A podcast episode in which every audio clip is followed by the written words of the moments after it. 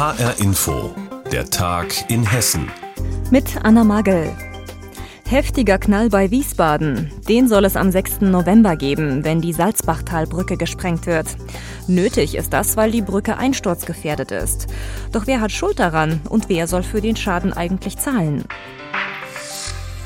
Bis heute ist nicht geklärt, warum genau die Salzbachtalbrücke beschädigt ist. Diese Frage ist deshalb so interessant, weil sie auch darüber entscheidet, wer schuld ist an dem Schaden und wer letztlich dafür aufkommen soll. Also nur die Steuerzahler oder vielleicht doch auch private Unternehmen, die an der Salzbachtalbrücke gebaut haben. Ein Gutachten, das genau diese Frage mit beantworten könnte. Das will die zuständige Behörde aber nicht veröffentlichen.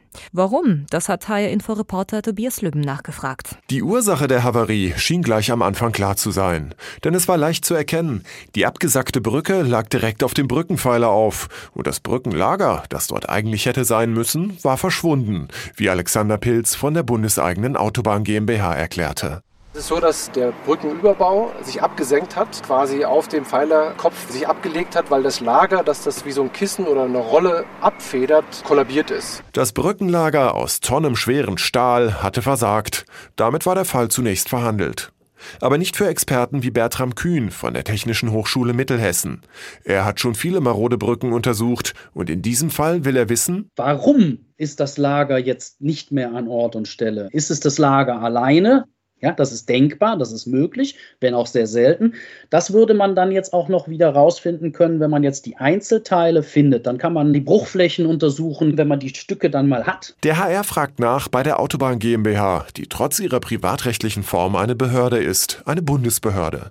Es stellt sich heraus, das Brückenlager wurde bisher gar nicht untersucht, denn es konnte zwar in der beschädigten Brücke geortet, aber nicht geborgen werden.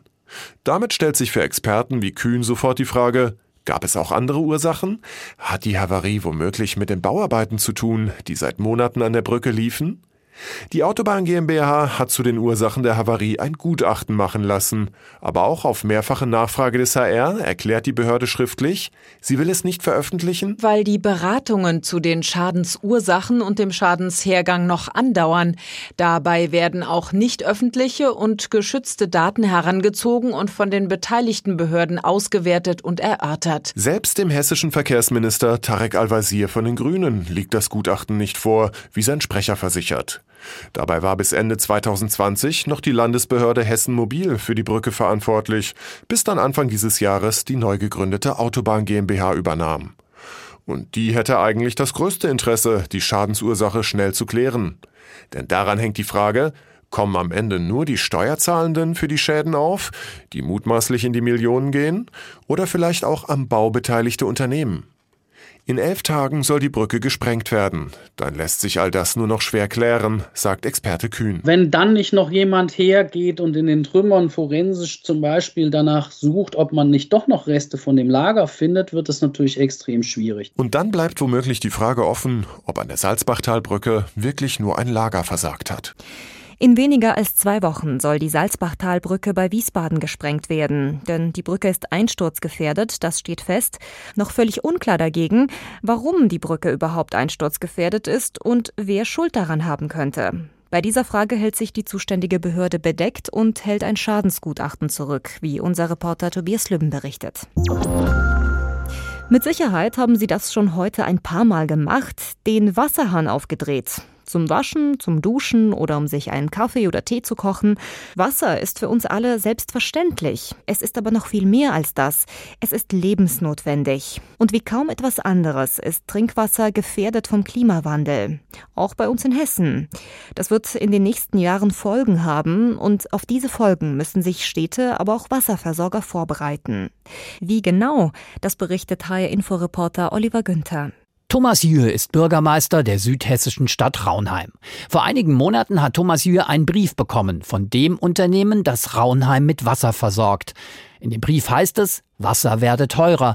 Und weiter, dass wir die Spitzenverbräuche im Sommer möglicherweise nicht mehr abgedeckt bekommen, aufgrund der Tatsache, dass dann besonders viel Wasser entnommen wird und das könnte Hessenwasser dann gegebenenfalls nicht mehr liefern. Der Grund, an sehr heißen Tagen steigt der Wasserbedarf. Pools werden befüllt, Gärten gewässert.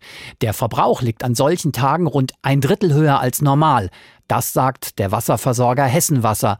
Hessenwasser versorgt in der Rhein-Main-Region rund zwei Millionen Menschen. Die Folgen beschreibt Hessenwasser-Geschäftsführerin Elisabeth Schreisat. In einem heißen und trockenen Jahr liege der Wasserverbrauch insgesamt fünf Prozentpunkte höher als in einem normalen Jahr. Da sind jetzt zum Beispiel im Trockenjahr fünf Prozent natürlich enorm. Der Wasserverbrauch im Ballungsraum Rhein-Main wird in den kommenden zehn Jahren insgesamt steigen. Wegen des Bevölkerungswachstums in der Region, aber auch wegen des Klimawandels. Weil der Klimawandel mehr heiße Tage mit extremem Wasserbedarf bringt. In Frankfurt könnte sich die Zahl der heißen Tage bis zum Jahr 2100 vervierfachen von bisher 10 auf rund 40 pro Jahr. Darauf stellen sich die Versorger ein, mit dem Ausbau des Leitungsnetzes, neuen Rohren, Pumpen, Speichern. Das kostet. Hessenwasser rechnet mit einem deutlich dreistelligen Millionenbetrag. Die Folge? Der Wasserpreis wird steigen. Dazu kommt ein weiteres Problem. Trinkwasser stammt in Hessen zum Großteil aus Grundwasser. Wie sich die Grundwasserbestände mit dem Klimawandel verändern, das ist noch nicht absehbar, aber schon heute klagen Naturschützer im hessischen Ried, im Vogelsberg sogar in Nordhessen. Bei ihnen werde Grundwasser aus dem Boden gepumpt und zum Teil über 100 Kilometer ins Rhein-Main-Gebiet geliefert, während bei ihnen vor Ort die Natur austrocknet. Aber was sind die Alternativen? Bei Hessenwasser setzt man auf Flusswasser aus Rhein und Main. Das wird erst dem Grundwasser zugeführt und später dann wieder als Trinkwasser entnommen. Hessenwasser Geschäftsführerin Elisabeth Schreisert. Wir machen sozusagen den Regen nach. Dadurch sind wir recht unabhängig von der Regenmenge und der Grundwasserneubildung. Und vor dem Hintergrund sagen wir derzeit, dass wir da relativ gut dastehen. Eine andere Idee, die stärkere Nutzung von Regen und sogenanntem Brauchwasser, also schon mal genutztem Wasser, zum Beispiel für die Toilettenspülung. Erwin Nolde konzipiert und betreut seit über 20 Jahren solche Projekte. Er sagt, rund ein Drittel des Trinkwassers könnte durch die Nutzung von Brauchwasser ersetzt werden, bevor das einfach in die Kanalisation abfließt. Wassersparen ist meiner Meinung nach ein bisschen kurz gegriffen halt. Ich meine, wir müssen dazu übergehen zu sagen, Abwasser vermeiden. All das zeigt aber, so wichtig Wasser in unserem Alltag ist, so selbstverständlich wie heute wird es künftig nicht mehr sein. Und mehr zum Thema Klimawandel hören Sie am Donnerstagabend in HR Info. Die Kollegen Jens Borchers und Oliver Günther sind am Beispiel Trinkwasser der Frage nachgegangen, wie teuer kommt uns denn der Klimawandel? Donnerstagabend 20.35 Uhr hier in HR Info. Um dem Klimawandel zumindest ein Stück weit entgegenzuwirken, entscheiden sich immer mehr Menschen, ein Elektroauto zu fahren anstelle eines Benziners. Wenn ein E-Auto aber mal verunglückt und brennt, dann muss die Feuerwehr ganz anders reagieren als bei einem Benziner. Und genau das ist das Problem. Für viele Feuerwehrleute ist so eine Situation noch Neuland. Der Hochtaunuskreis hat jetzt deshalb ein Schulungskonzept für Rettungskräfte entwickelt. Wie das genau aussieht, berichtet HR-Info-Reporter Wolfgang Hetfleisch. Dicker schwarzer Rauch quillt aus den Fenstern des Autos auf dem Hof vor den Garagen der Bad Homburger Feuerwehr. Ein Löschfahrzeug samt Besatzung steht parat und im Handumdrehen ist der Schlauch in Stellung gebracht und Wasser prasselt auf das qualmende Fahrzeug. So ähnlich wie diese Simulation sieht auch der Ernstfall aus, der hier anschaulich gemacht werden soll, ein brennendes E-Auto. Brandbekämpfer im Hochtaunuskreis werden darauf gut vorbereitet sein. Dort ist Hessens erstes kreisweites Feuerwehrkonzept für solche Fälle vorgestellt worden. Ein nötiger Schritt, sagt Kreisbrandinspektor Clemens Lauer. Wir werden die nächsten 10 bis 15 Jahre ein großes Angebot an E-Fahrzeugen auf der Straße haben. Das ist ein neues Thema, mit dem müssen wir uns beschäftigen. E-Autos geraten nicht häufiger in Brand als Benziner, aber Lauer weiß, wenn es passiert, stehen Feuerwehrleute vor einer besonders kniffligen Aufgabe. Etwa weil ein E-Auto-Akku, wenn er brennt, Stoffe freisetzt, die Mensch und Umwelt gefährlich werden können. Man kann es zum Teil auch riechen.